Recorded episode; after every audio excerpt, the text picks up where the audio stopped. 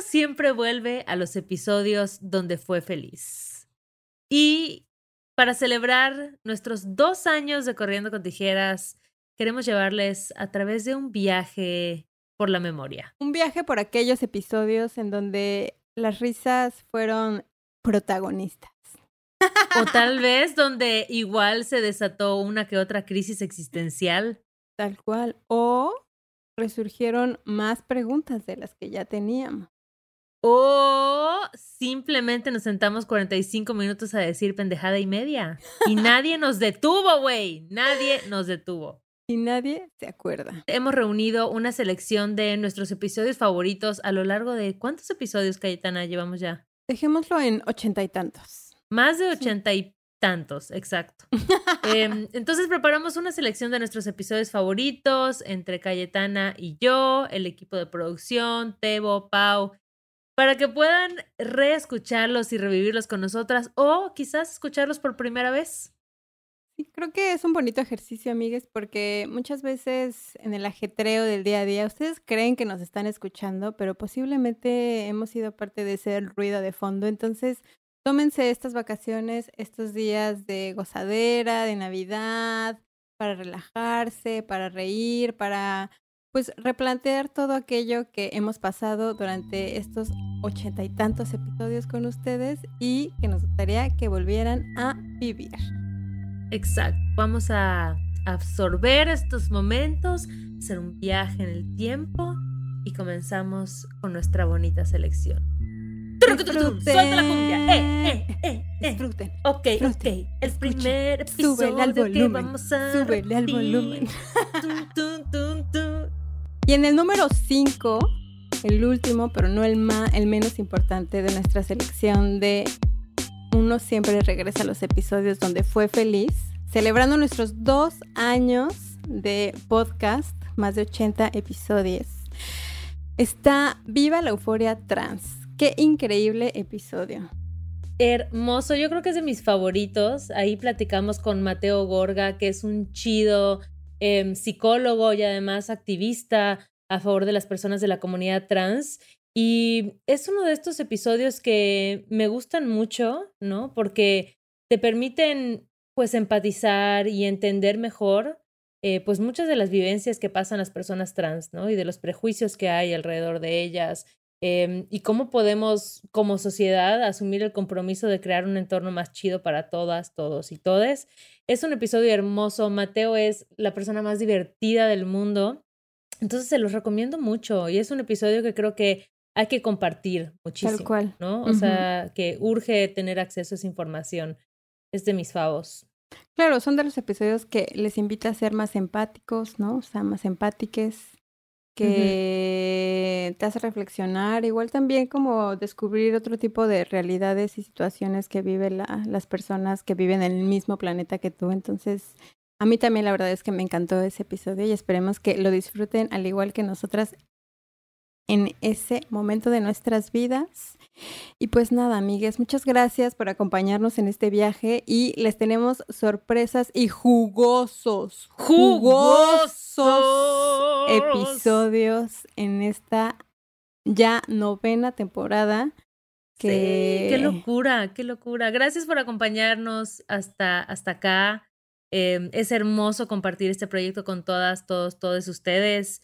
Es una comunidad súper chida. Nos encanta que nos escriban, que nos manden audios, que nos cuenten, pues, con qué conectaron de los episodios, con qué se rieron, si lo escucharon mientras lavaban los platos o mientras salían a caminar. Nos encanta saber de qué forma, pues, nos acompañamos a pesar de que estemos lejos.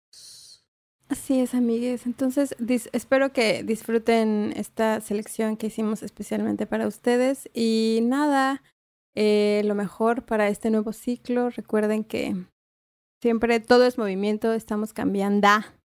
Y así que, ¡ánimo! ¡Ánimo! Tú Arriba puedes, esos viene el año nuevo. Amigues, Vas a lograrlo, vas a estar bien. Todo está bien. seguimos adelante. Chido. Y Seguimos si no, no importa. Algún día estará mejor. Y si no, pues ni pedo Suelta. tampoco. Ay, sí, güey, ya. Y nunca sales, güey. No. Nunca sales del hoyo. así. Pero no hay pedo. Ay, les queremos, bebés. Disfruten, gocen esta bonita selección. Gracias. Besos, bye. Y Gareda, esto es un caos, es un caos. Güey, pues ¿quién te manda a mudarte del otro lado del mundo? Güey, quiero agradecer públicamente a, a las tres personas que nos escuchan. a mi amigo Alejandro Antunes, que está aquí a mi lado, me está escuchando, pobrecito, solo va a escucharme a mí y a ustedes no, por prestarme su casa y su internet, porque yo no tengo hogar, no tengo internet, pero... O sea, ahorita eres como nómada. Soy nómada, güey. sí. Gitana del mundo, Ujú, viajera. ujú, ujú. Ujú, ujú. Y ya va a ser Navidad. ¿Estás preparada para pasar la Navidad quién sabe dónde? Si quieres, yo te recibo en, en mi depa. O Sí, sea, güey. Más Si bien voy a, necesitas dónde crashar. voy a lanzar así un tuitazo. Tienes que, tienes que avisarle a Santa, güey, para que él sepa dónde vas a estar y a dónde llevarte tus regalos. Eso es bien importante. Güey, pero creo que sí voy a poder aplicar la de la, la posada, ¿no? Porque pues sí ya voy a poder posada, de verdad, porque no tengo casa. Bienvenidos a Corriendo con Tijeras. Un podcast con dos gurús de nada. Yo soy Cayetana Pérez. Y yo soy Ali Gareda. ¡Yay! El día de hoy, Cayetana de mi corazón, tenemos un invitado. Cuéntame. Yo estoy fangirleando máximamente porque cuando lo conocí fue así como crush, wow, qué hombre tan increíble, maravilloso, sensual, divertido. Está con nosotros Mateo Gorga. Hola, ¿qué tal? Mateo, Bienvenido. bienveni- bienvenido aquí a tu casa. Ah. Dice, No, dice la que no tiene casa. Sí, la- sí, gracias. Bien- más bien tú bienvenida acá también cuando quieras. Acá tienes Gracias, este, un gracias, lugar por si necesitas para Navidad. Te voy a tomar la Este, no, palabra. Sí, no, ya, ya tienes lugares para, para ir pasando las posadas. Yo creo que eso es importante, ¿no? Para ir pidiendo las posadas y poquito a poco. Entonces, yo aquí feliz, feliz, feliz de que me hayan invitado. Qué bueno que no hay video porque estoy sonrojadísimo después de la presentación de Ale. Muchas gracias. Ay, oílo, y- oílo. oh, muy contento, muy contento de andar por acá. Oye, pues bienvenido. A mí me encantaría, em, para empezar, siempre tenemos la política en Corriendo con Tijeras de que la gente se presente para, pues ya sabes, no decir cosas que no son ciertas. Entonces, cuéntanos sobre ti, quién eres, a qué te dedicas, cuál es tu signo zodiacal. Mi ascendente, mi luna, todo luna, toda esa información se las tengo, no se preocupen. Importante. Ya anexo mi carta astral al currículum, ya vi que es algo importante. Sí, sí, sí.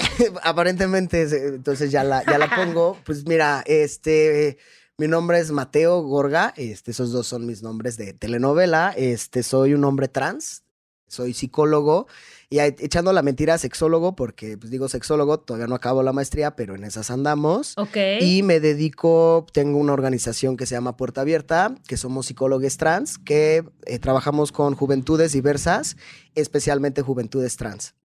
Y tengo mi práctica clínica, ¿no? Yo como psicólogo y sexólogo, en su mayoría son personas trans este, a las que atiendo, entonces más o menos esa es mi semblanza, digamos.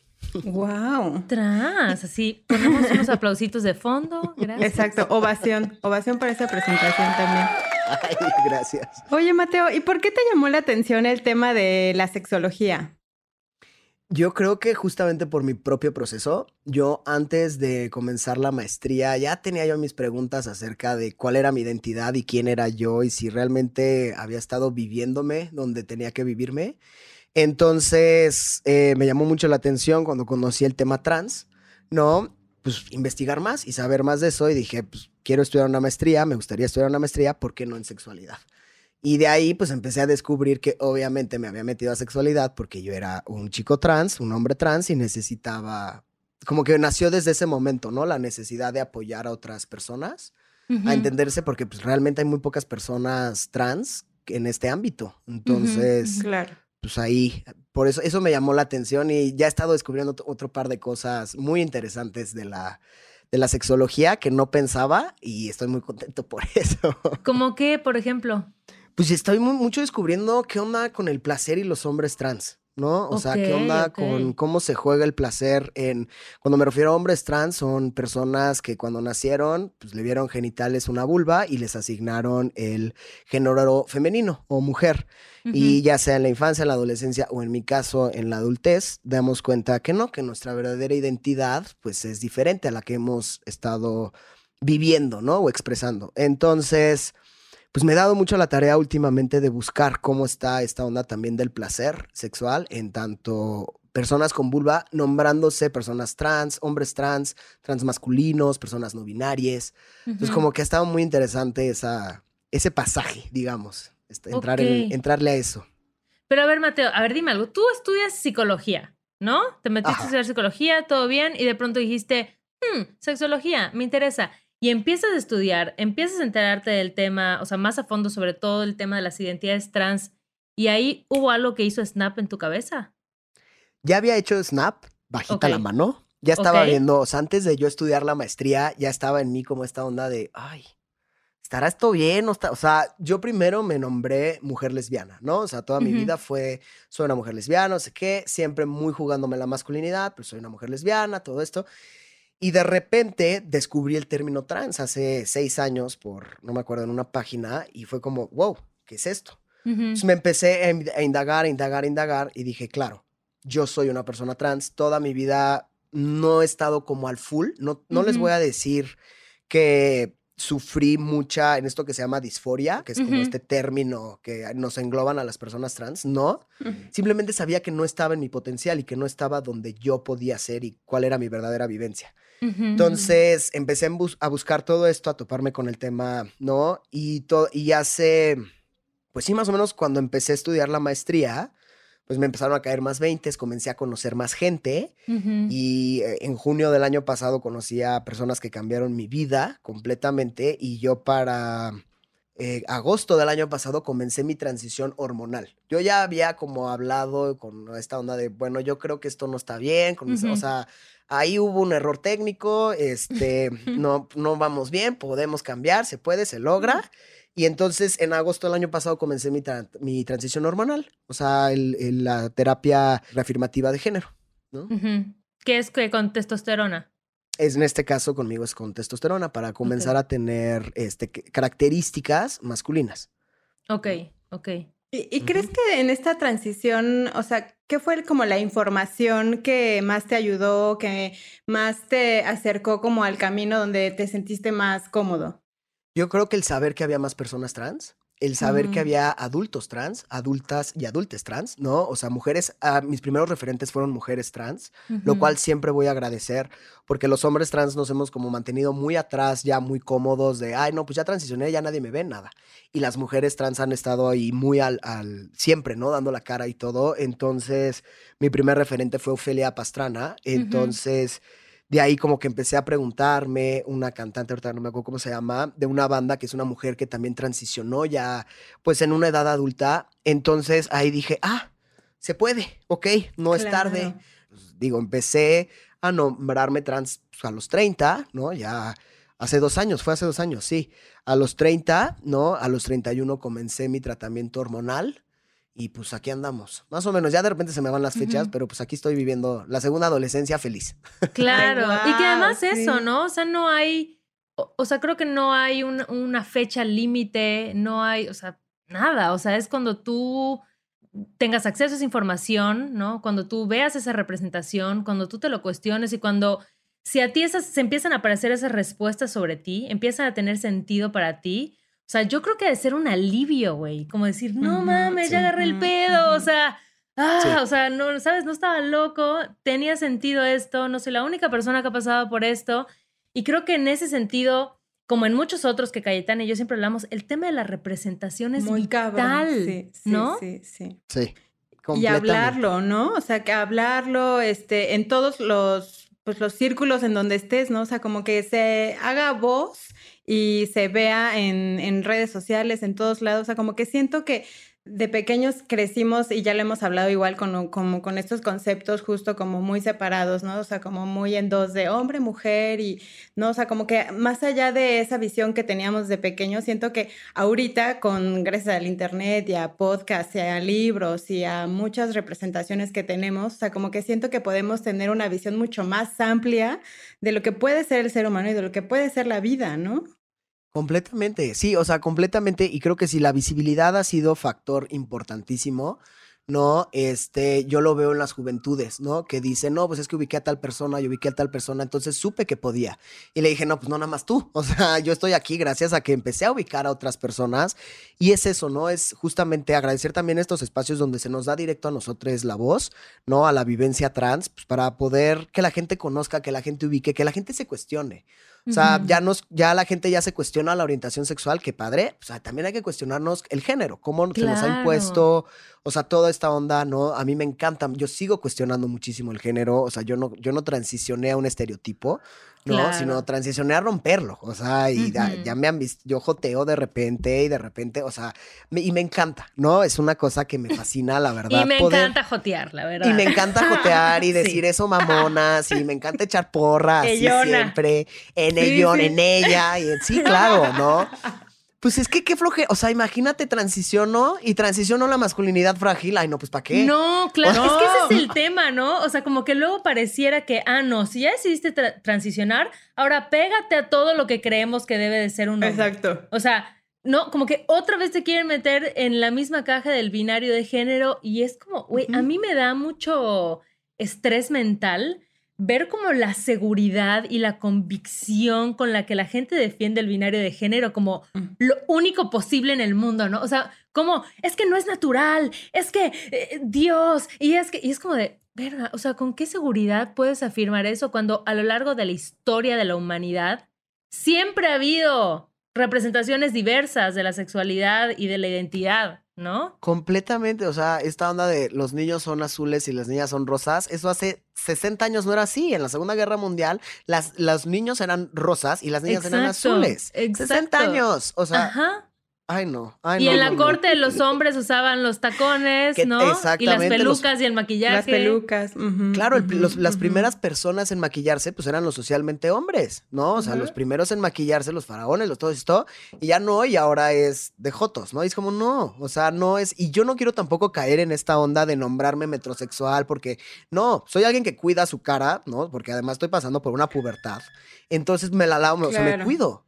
Entonces, no, no quiero caer en esta onda de, de, estas etiquetas que la masculinidad frágil se ha creado por miedo a decir me cuido, ¿no? si no soy metrosexual. Y es como, no, güey, o sea, olvídalo. Entonces, sí, a mí me daba pánico. Es algo que diario me cuestiono hacia dónde estoy transitando, cómo es mi masculinidad, cómo la ve la otra gente, cómo la mis seres queridos, las personas que voy conociendo y todo esto, ¿cómo me van viendo? Porque pues, para mí eso es lo más importante. O sea, que sí, no se me encasille y sí saco mucho de onda a mi familia. Un besote, porque sí, de repente es cosas como de, güey, o sea, para eso transicionaste y yo sí, porque estoy cómodo siendo un hombre afeminado. No, estabas, no estaba bien que en la otra lectura. No, no era la mía. La mía es ser un hombre afeminado. A veces, a veces, o sea, ¿por qué no? Cuestionarnos, es precioso. Hace rato decía, sale esta onda de la locura, ¿no? Como esta onda de, de qué loco, ¿no? Todo. Para mí no ha, no ha, habido nada más cuerdo en mi vida y nada más sensato que transicionar. o sea, para mí transicionar ha sido lo mejor que he hecho para mi paz mental, para mi salud claro. mental. Y ha sido, bueno, la felicidad máxima. A mí se me hace como de toda esta parte como súper bonita de la conexión contigo, ¿no? O sea, como ese ser coherente contigo, ¿no? De yo quiero ser así, me quiero ver así, quiero actuar así, o sea, como que esa conexión contigo, con ser coherente, es algo que se ve reflejado y que también se empieza a ver en las personas que, pues, que conviven contigo, que están contigo, pero también entiendo que en esta parte de la transición, me imagino que has vivido cosas complejas, ¿no? O sea, ¿qué, cuáles, han las, ¿cuáles han sido las adversidades por las que has pasado durante este proceso? Eh, fíjate que dentro de las adversidades que he vivido, sí ha estado mucho también cómo me lee mi familia. O sea, a mi, familia le ha costado. Ahí van, de repente sí, de repente no. Obviamente pasa por generaciones. Este, mis tíos, de repente sí, de repente no. Mi hermano más, mi prima, que pues, es una chavita de 26 años, lo captó a la primera y, o sea, sin mayor problema. Pero mi familia sí ha sido una, una onda como que de repente, hoy le saca de onda, más como me, por esta masculinidad que tengo. O sea, ¿no? Como de repente así subir a Instagram stories o cosas así, joteando y todo. Y mi hermano es como, ah, no, bueno, él no grita así, obviamente, porque, ah", ¿no? Grita No, sea, es ¿cómo? No, oh, no, oh, no. Sí, o, o comparto, ah, comparto alguna pu- publicación de endometriosis, que es algo que pueden, que las personas con vulva sufren, y mi hermano es como, no, no entiendo, yo, brother, estoy simplemente sufriendo algo de endometriosis, no tengo que casarme con la idea de cómo ser macho, ¿no? Eso ha sido una de las cosas, y también hubo un movimiento muy fuerte en cuanto a, pues, mis relaciones personales. ¿no? Ahí tuve que, este, yo estaba en una relación de ocho años, preciosa, o sea, la persona más increíble de esta vida, pero me empecé a cuestionar muchas cosas muy rápido. Entonces, por, pues ahora sí que por salud mental de, de ambos, fue, de ambes, fue más como, ¿sabes qué? Tengo que vivir esto solo porque estoy en un viaje que, híjole, ¿no? Y no quiero hacerte daño, no quiero nada porque sí estoy en otro rollo. Entonces, y sí voy a, o sea, voy a ser muy honesto, pues yo estoy transicionando al privilegio. O sea, yo estoy transicionando y te amas. Tengo una lectura, o sea, la gente me ve en la calle y sí me leen como hombre, ¿no? Entonces, eso, por ejemplo, yo no he sufrido tantas adversidades en tanto pudieran sufrir las mujeres trans, por ejemplo, ¿no? Que esa es una constante. O sea, las mujeres Claro. trans, ¿no? Por esta onda de cómo debe de ser una mujer, que siempre es más estricto en esta sociedad patriarcal. Y yo, pues no, yo estoy como pez en el agua, la gente me lee, o sea, sí le saca de onda porque de repente me ven y dicen, ¿qué onda con este, con esta jotita? Y luego de repente no, o sea, es como muy raro. Salgo con un cubrebocas de flores, pero caminando muy, ¿no? Como dirían, muy masculino, entre comillas, y la gente se saca de onda, ¿no? Entonces, no he tenido adversidades en ese sentido. He sido muy afortunado, muy, muy afortunado, porque a pesar de que mi familia sigue alzando la ceja y de repente como que se alejan y de repente ahí están. Tenemos personas que, cuyas Mm. familias, pues no, les abandonan. Entonces, eh, la verdad, dentro de las adversidades que he tenido han sido pocas. He sido muy afortunado y he tenido la oportunidad de, si no bien alzar mi voz, alzar la voz en nombre de las demás personas, ¿no? De, de mis hermanas y de mis hermanos y mis hermanas trans. Y en tu práctica, o sea, yo sé que trabajas mucho con juventudes trans y también con las familias, ¿no?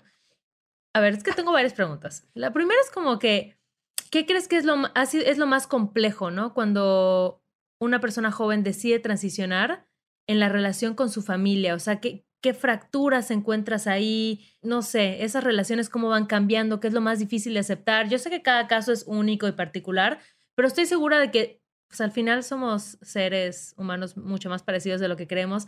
Entonces, de que debe haber como procesos que se repiten o cosas muy comunes ahí. Pues tenemos las dos, o sea, tenemos la situación donde la familia acepta, ¿no? Que es ideal, que para nosotros es el cielo, ¿no? Y tenemos la otra parte donde la familia nada. No, entonces cuando la familia acepta, pues podemos trabajar en tanto con la adolescencia, juventud o niñez trans, o cuando la familia acepta, pues también trabajamos con, con toda la familia y con la juventud, ¿no? Cuando nos encontramos en el escenario adverso, donde la familia no acepta, pues entonces tienes que ayudar muchísimo a la juventud trans a poder encontrar sus propias herramientas de resiliencia, porque se están enfrentando en el núcleo que se supone que les iba a proteger siempre con las agresiones más cañonas. Claro. Es durísimo. O sea, la qué movilidad duro. forzada en población trans es altísima, altísima.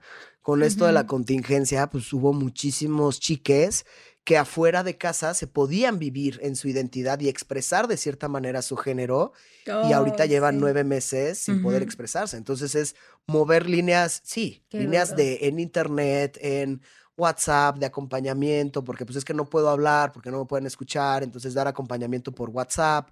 O sea, todo lo posible para que puedan estar contenides, porque sí ha estado muy, muy difícil ahorita con la pandemia, con aquellas chicas que sus familias no sabían, ¿no? Y ellas están en todo su derecho de todavía no Ujú. decirles.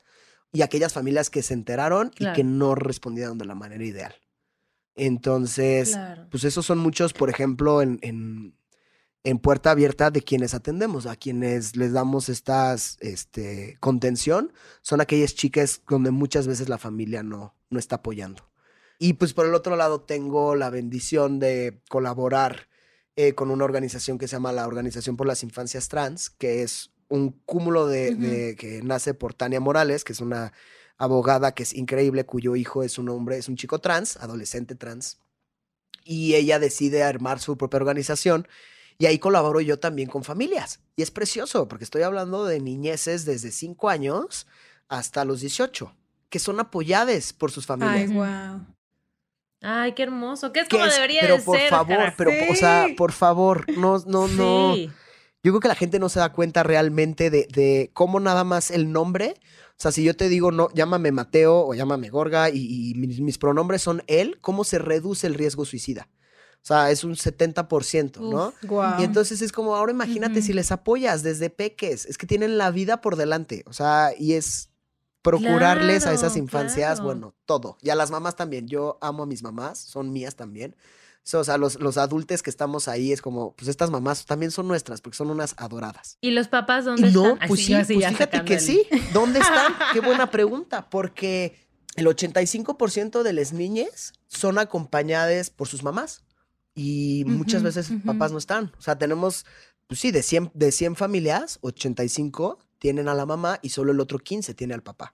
Las demás, el papá se desaparece, no, no, yo no voy a apoyar esto. Y sigue siendo en esta onda de la, la mujer es la que provee a nivel emocional y entonces la contención y todo eso, pues ahí te va, ¿no? Y es Claro, como, sí, no. sí. Entonces nos hemos encontrado con muchas trabas para apoyar, porque es una realidad, ¿no? Los papás dónde están. Entonces, a nivel de política pública, pues ha sido una traba porque te dicen, no, como la familia natural. Y es como, ay, no. O sea, pues no hay un papá, no me vas a prohibir cambiar el acta para que evitar la discriminación, porque no hay un papá, porque no está, nunca estuvo. ¿No? Entonces, Ujú, ujú, sí, por eso digo mis mamás. O sea, si hay papás, también les quiero, pero bueno, yo soy fan de mis mamás, ellas y yo, o sea, íntimas. Entonces, la verdad son, son mamás, ¿no? Por eso las, las menciono así como mamás.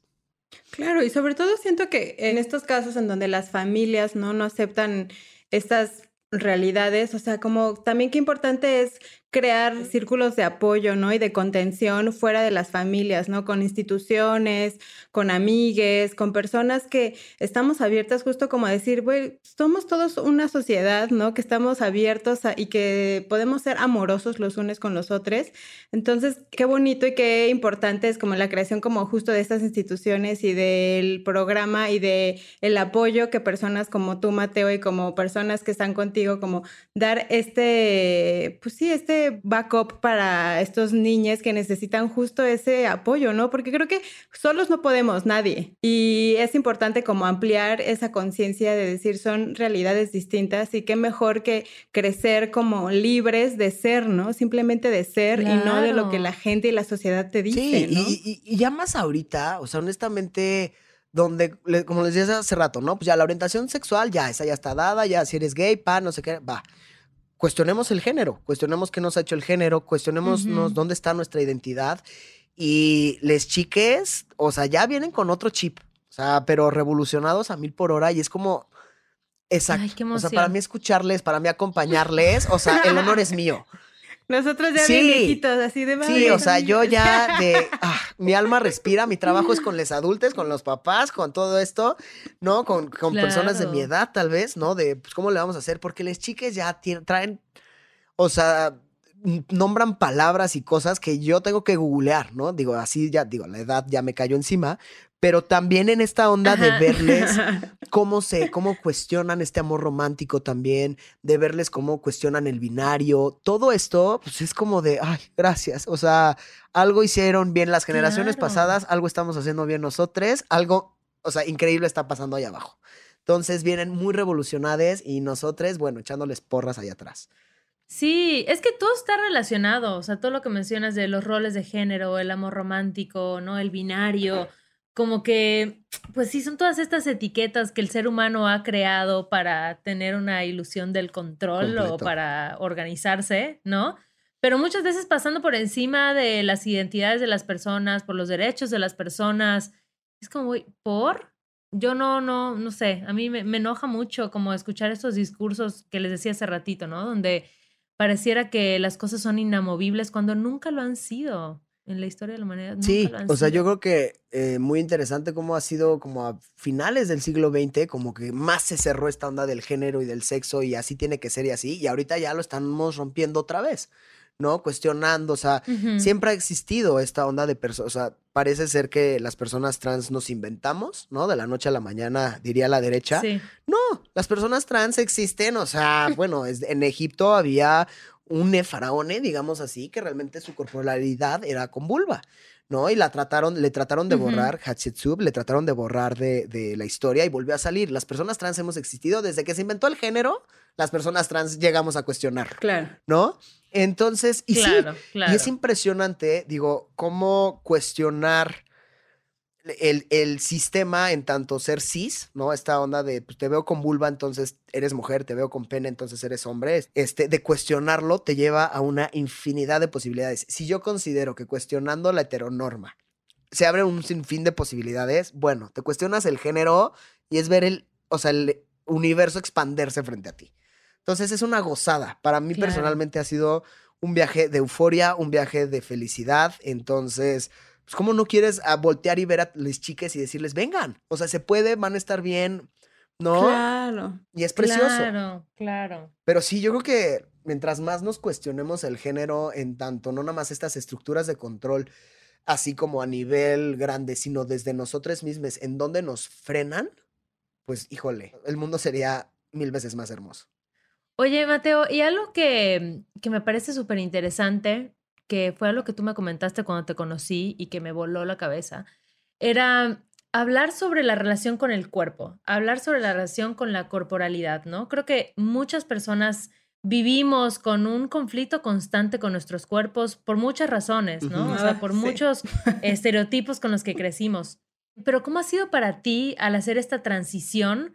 Lo mismo que decías de romper con el binario de género, igual hacerlo como en la relación que tienes como con tu cuerpo. Sí, o sea, y ha sido mucho reencontrarme, redescubrirme, reencontrarme, porque como les decía, ¿no? En esta mirada patológica de ser una persona trans, te dicen que tienes que tener disforia. Y la disforia de género, disforia de género, así tal cual, es este intenso rechazo a los caracteres sexuales secundarios, eh, especialmente a genitales o al pecho o toda esta onda.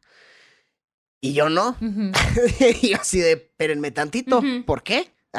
¿no? ¿Por qué voy a pelearme yo con la, anatomía que la naturaleza me dio en tanto al área genital? Tiene la mayor posibilidad del mundo. O sea, amiga, es que estás de acuerdo. Amigo, tienes es que un clíptoris. o sea, el, clíptoris está ahí para placer. O sea, ¿en qué planeta se me va? Pero si existen ah, los múltiples orgasmos. Encuentren lo que, o sea, es que, o sea, ya, que lo encuentras, ah, no, ahora te voy a poner un pene. No, pero vete lejos, ¿cómo? A, mí no me tocas nada. Exacto. ya no, lo encontré, no, no, no, no. Entonces, para mí saberme un hombre trans, ¿no? Y un hombre trans que, o sea, honestamente, no, no hay nada de mi corporalidad que me genere esta disforia, como diría ese discurso de psiquiátrico, de, pues sí, de psiquiátrico, de no, te tiene que generar esto. No, la verdad, no. O sea, yo descubrí en ser trans una potencialidad, una, una congruencia, una cordura, ¿no? Entonces, hay partes de mi cuerpo que quiero masculinizar en tanto estéticas, por ejemplo, probablemente no este, la operación de, de quitarme, y también por salud las glándulas, ¿no? Este, mamares, todo esto, masculinizar el tórax, ¿no? El pecho. Pero nadie se mete con mi clíptoris. O sea, me mama. Yo no sé quién le metió, no sé quién le metió la clítoris, pero, me parece la cosa más bella que hay. No, no puede ser. No, no, es que no pasa. Es que no. Porque, porque no luego te preguntan, ¿no? Esta onda de no, o sea, dentro de este desinformación que hay en tanto a género y sexo, porque eh, hubo un error ahí que una tía mía cometió que le dijo a otro tío, le dijo, es que va a cambiar de sexo. Y yo, no, el sexo no me lo puedo cambiar porque es biológico y no sé cuáles son mis este, cromosomas ni nada. No, es el género. Es como me vivo y mi identidad se va a alinear, lo externo se va a eh, alinear con lo interno, ¿no? Y entonces, pues siempre la pregunta es, ¿y te vas a operar? ¿Te vas a poner pene? Y es como, no, ¿por qué me voy a poner pene? Ajá. Mi, clítoris. oigan, mis miles de millones de terminaciones nerviosas que están solo destinadas para el placer, ¿para qué las voy a cortar? O sea, se llama faloplastía esta onda de crear un pene, ¿no? Eh, pues sí, prostético, estético, como quieran nombrarle. Quieran o no, van a cortar cosas porque son mil, mil, mil, mil chiquitas. O sea, no, yo no voy a acabar con esa sensibilidad. Entonces, para mí siempre ha sido muy importante reapropiarme de mi placer en tanto mi genitalidad está increíble, nos llevamos súper bien, nos queremos. Ha sido un proceso de aceptación, ha sido un proceso de reconocerme un hombre con vulva y ser súper feliz de ahí. ¿Y qué es eso? O sea, como que creo que es nuevamente como la, esta congruencia, ¿no? Esta coherencia. Y al final, o sea, que cada quien haga lo que quiera con su cuerpo. Ay, sí, Por favor. ya, por favor. Porque a mí me enoja mucho que luego igual hay banda que he oído que dice, ay, es que, por ejemplo, sobre todo con las mujeres trans, ¿no? Como que están replicando estereotipos de género y no sé qué. Y es como, güey, mujeres cis lo hacen, mujeres trans lo hacen. Quien quiera operarse las chichis, que se las opere. Quien quiera ponerse en ala, que se las le ponga, alcance. ¿Qué Ay. chingados te importa, güey? O sea, si una persona quiere verse así, güey, que haga lo que tenga que hacer para verse como quiera, güey. ¿A ti Sí. qué te importa? A, mí, a mí- a mí lo que sí me preocupa es esta constante lectura que hay, como de que las personas trans sí o sí nos tenemos que operar los genitales, ¿no? O sea, es como no vas a estar Ajá, completo, y es como, says who, ¿no? Y esta presión también que llega a haber en, en torno a las mujeres trans, no nada más del estereotipo, sino Ujú. también en el área genital, y es como no. Y mucho de lo que estamos Claro. apostando ahora con estas nuevas juventudes es quitarles este estigma de tener esta disforia de género. O sea, de, de a Ujú. huevo tienes, ay, este, de a fuerza tienes que tener este, esta onda. No, por favor. No, hombre, no, Ay. Mateo. En este podcast somos Ah, bueno, a huevo Tú tienes que tener este odio. Eso, ¿No? eso. O sea, tienes que. Aquí Si estamos gritando Ajá. ¿tú Pues crees mira, todavía puede que la RAE me lo acepte, ¿no? Pero pues no sé las demás, ¿qué tal? ¿Con pues sí, Con P- clíptoris. clíptoris. No creo que la RAE te lo acepte. Sí, ni, la, ni la RAE en cuenta el clítoris, pues el clítoris ¿no? Entonces, este, Exacto, esta onda de quitarles a las juventudes el tienes que odiar tu cuerpo. No. O sea, ese discurso de. No. na-. Ya, es que también, yo también ya estoy hasta la madre de eso, sí. no es nada más una cuestión de personas trans. O sea, siempre hay algo que te va a disgustar de tu cuerpo, hay algo. Porque si te disgusta desde ti, bueno, algo cambia. Si te disgusta desde lo estereotipo, híjole, no. Porque el estereotipo está ahí para no cumplirse. De eso va. Por eso son estereotipos. Porque nadie los cumple. Y es, o sea, volverse loco, loca, loque, tratar, tratando de cumplir estos estereotipos. Y entonces es sí, si vas a operarte, si vas a, en, en aras de sentirte bien contigo misma, adelante, ¿no? No que venga de un discurso externo, porque eso era lo que había antes. Claro. Antes era, si no tenías esta eh, repulsión hacia tus genitales, especialmente en mujeres trans, entonces no eres una mujer trans. Y es como, Sí, ¿por qué, güey? claro. ¿No? Entonces, ahora ya llegamos la banda trans a decir, no. O sea, como de apoderarnos de ese, ese discurso que nos ha patologizado durante décadas, siglos y milenios, para decir, no, güey, mi vivencia es válida desde mí. Y eso es algo que yo le di- le- les digo mucho a mis chiques. Si ustedes no encuentran una definición de quiénes son ustedes, no quiere decir que no exista. Ustedes se nombran.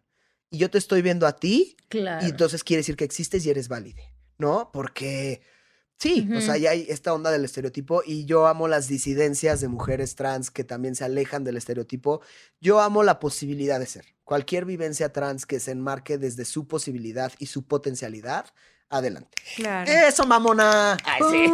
Aplausos, aplausos. Ovación, otra ovación, por Otra favor. ovación. Es que totalmente, totalmente. Oye, Mateo, y desde tu experiencia, ¿qué crees que nos haga falta como personas cis para apoyar a las personas que conozcamos o que veamos en su transición? O sea, ¿qué nos hace falta trabajar o chambearle para poder generar esta sociedad como mucho más libre, mucho más abierta, mucho más sensible, amorosa? Yo creo que, que una de las cosas que faltan en general, no nada más a, a personas cis en primer momento, y también personas trans, es cuestionarnos que realmente nadie sigue la pauta del género. O sea, nadie sigue, sigue al pie de la letra la pauta del género en el momento en el que se encuentre, ¿no? Ahorita la pauta del género, pues ni siquiera sabemos dónde está, ¿no? Pero pues es esta onda de no necesariamente en su momento todas las mujeres tienen que usar falda y los hombres tienen que usar pantalón. Darnos cuenta que eso lo venimos rompiendo desde hace mucho. claro. Si venimos rompiendo la expresión de género, cómo expresamos el género, ¿por qué no dar cuenta que hay personas que preguntan sobre su identidad de género, que cuestionan la identidad de género? Yo creo que eso es algo que tenemos que darnos cuenta. Realmente el género se viene rompiendo desde hace mucho, ¿no? O sea, pues, como personas trans le debemos mucho al feminismo, ¿no? Y a los diversos feminismos para también poder nombrarnos, a la diversidad sexual, para también diversidad sexual en tanto orientaciones, ¿no? Para poder nombrarnos. Entonces ya ha venido este cuestionarnos. Una de las cosas más importantes que como persona cis puede, ¿no? Existir en esta onda, en este acompañamiento, es respetar también el propio proceso de la persona trans, ¿no? O sea, cada persona trans dicta su vivencia, es como lo mismo que, una persona, que un hombre gay, que una mujer lesbiana, que alguien bisexual, en tanto no, lo, no le saques del closet si no, no ha salido, porque es muy violento. Ah, o sea, si una persona trans te dice a ti, oye, pues yo soy trans, la primera pregunta es, ¿cómo quieres que te llame y cuáles son tus pronombres? Y luchar contra esta onda de, ay, es, que te llamabas fulanita y ahora eres menganito, ¿no? Hay que, no, pues ya dile menganito, apréndetelo, cámbialo en el celular y cámbialo en todos los lugares para cada vez que veas su foto digas, claro, menganito. Lo más importante es eso, preguntar cuáles son tus pronombres, porque eso nos permite saber si es alguien no binario, ¿no? Como también conocer esta parte que hay personas trans no, no binarias, hay personas no binarias que no son trans, ¿no? Pero que hay personas trans no binarias. Y entonces, ¿cuál es tu pronombre? Pues, si tu, su pronombre es con la E, pues órale, no eres la RAE, empieza a repetirla, empieza a usarla, o sea, no te cuesta nada y respetar eso, o sea, porque se nos barre muy fácil, ¿no? Ay, es que la costumbre y no sé qué. Y no sé si es porque yo soy trans, pero a mí alguien llega y me dice, este es mi nombre y soy menganito hola, mucho gusto, ¿cuáles son tus pronombres? No, pues él, hola. Y me puede decir algo que en, que en la onda este, trans es el dead name, que es el nombre que, como que nos asignaron al nacer. Y me lo dice y es como, ah, y sigo con merenganito, todo esto, ¿no? Quitémonos esta idea de, ay, no, es que es súper difícil, no sé qué.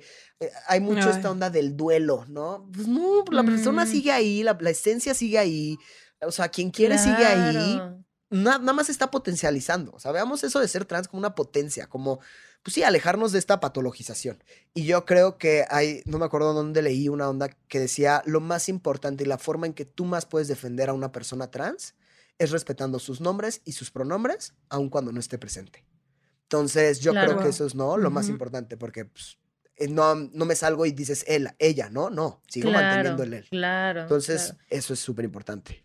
Y yo creo que algo que a mí personalmente me ha servido un montón es seguir a personas trans en redes sociales, leer a personas trans, ¿sabes? Como que igual eso, tener esa disposición de aprender y de saber que la vas a cagar tal vez alguna vez, porque pues sí, tienes que entrenar a tu cerebro a, entender que la diversidad es mucho más amplia de lo que te enseñaron toda la vida, ¿no?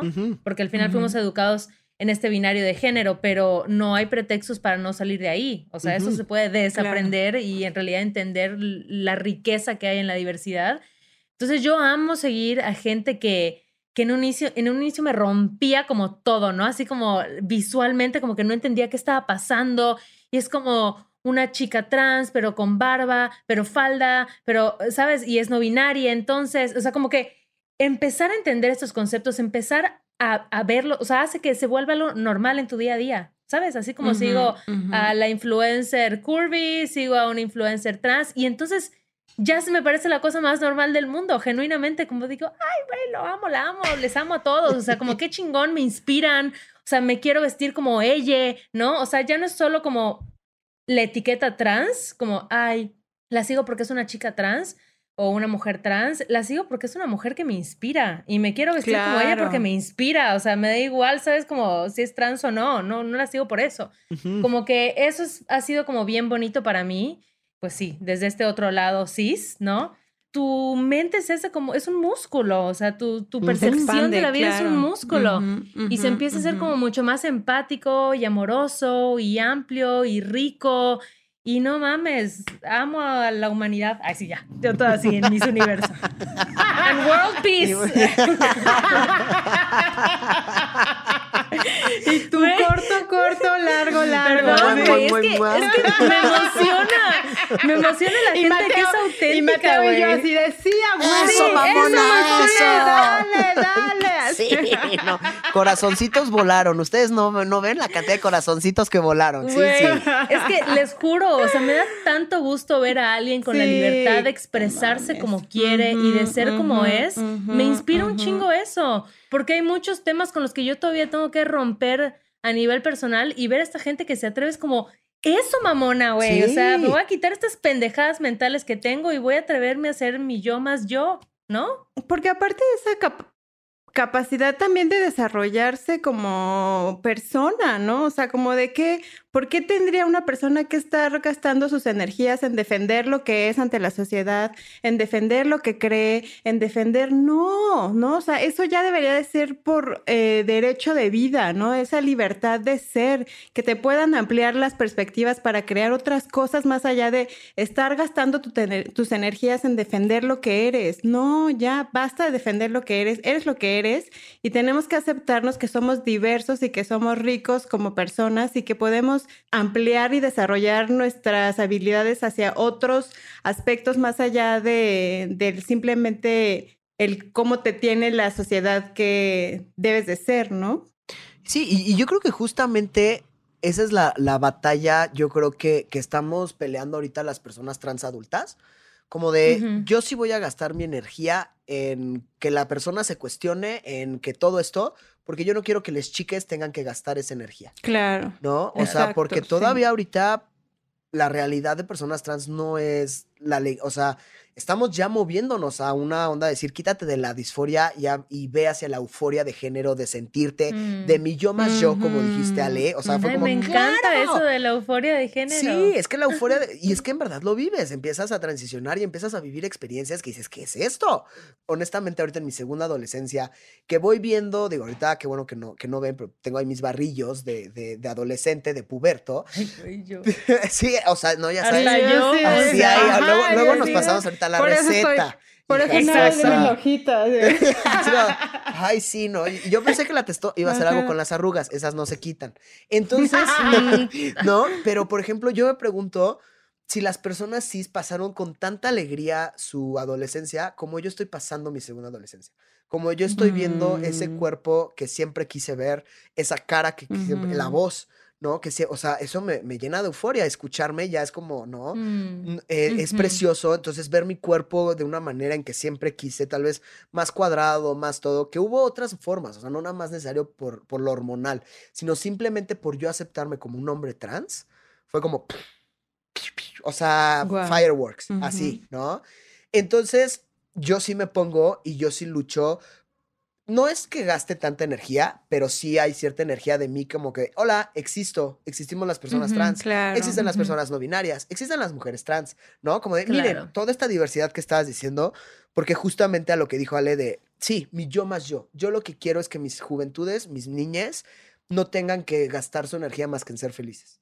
¿no? O sea, más que en explorar y, o sea, ser lo más feliz y no preocuparse por si van a conseguir trabajo, no preocuparse si van a tener dónde vivir, no preocuparse por muchas cosas que todavía personas adultas jóvenes y también adultos mayores trans se preguntan, ¿no? Entonces, para mí eso es básico, pero muchísimo de mi vida se me va a festejar que soy trans. me encanta. ¡Yay! Ay, Mateo, pues qué chido. Muchas, muchas gracias por... Muchas gracias. Pues venir a compartir este momentito con, con la audiencia de Corriendo con Tijeras de verdad que a mí me nutre muchísimo, o sea, esta es la segunda vez que te veo y la primera fue así como de, wow, wow, wow, o sea, ¿quién es él? Y ¿por qué no lo conocía, no?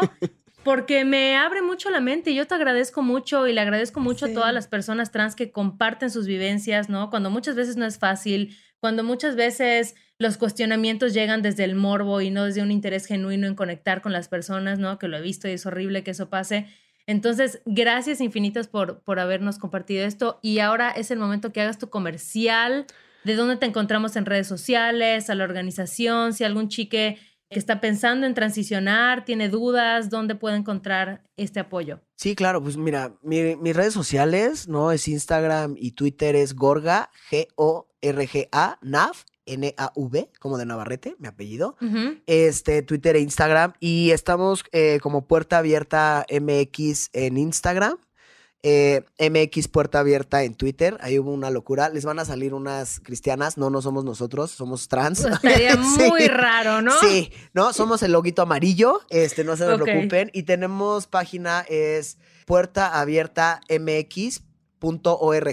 Está en construcción, pero si se van a la parte de contacto, pueden contestar un, formulario y nosotros nos ponemos en contacto, especialmente para atender a juventudes y adolescencias trans que si no la están pasando bien o también para mamás que o y papás. O sea, la verdad, pues somos psicólogos, ¿no? Y estamos aquí pues, para cualquier cuestión emocional y todo eso y también estamos ahí armando cosas muy padres en tanto a lo médico, en tanto a lo legal.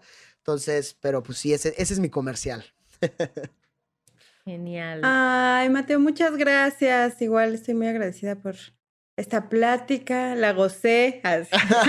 yo, yo, yo estoy, bueno, feliz porque justamente sí, sí me ha tocado esta onda de, que viene desde el morbo y viene de... Y aquí yo me siento pez en el agua, entonces les agradezco a las dos muchísimo por esta escucha, ¿no? A mm. su equipo de producción también divino, o sea, por esta escucha tan sincera, tan honesta, de cuestionar, de realmente escuchar tal cual, ¿no? Escuchar para entender y no desde un morbo. Entonces, bueno, yo agradecido enormemente. Bye. Adiós. Besitos en su carita y lávenla con jabón. Bye.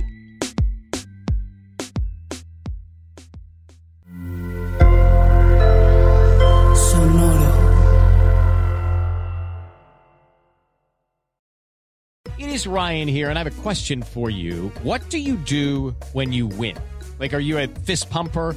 a woohooer, a hand clapper, a high fiver. I kind of like the high five, but if you want to hone in on those winning moves, check out Chumba Casino. At ChumbaCasino.com, choose from hundreds of social casino style games for your chance to redeem serious cash prizes. There are new game releases weekly, plus free daily bonuses. So don't wait. Start having the most fun ever at ChumbaCasino.com. No purchase necessary. VGW. Void were prohibited by law. See terms and conditions. 18 plus.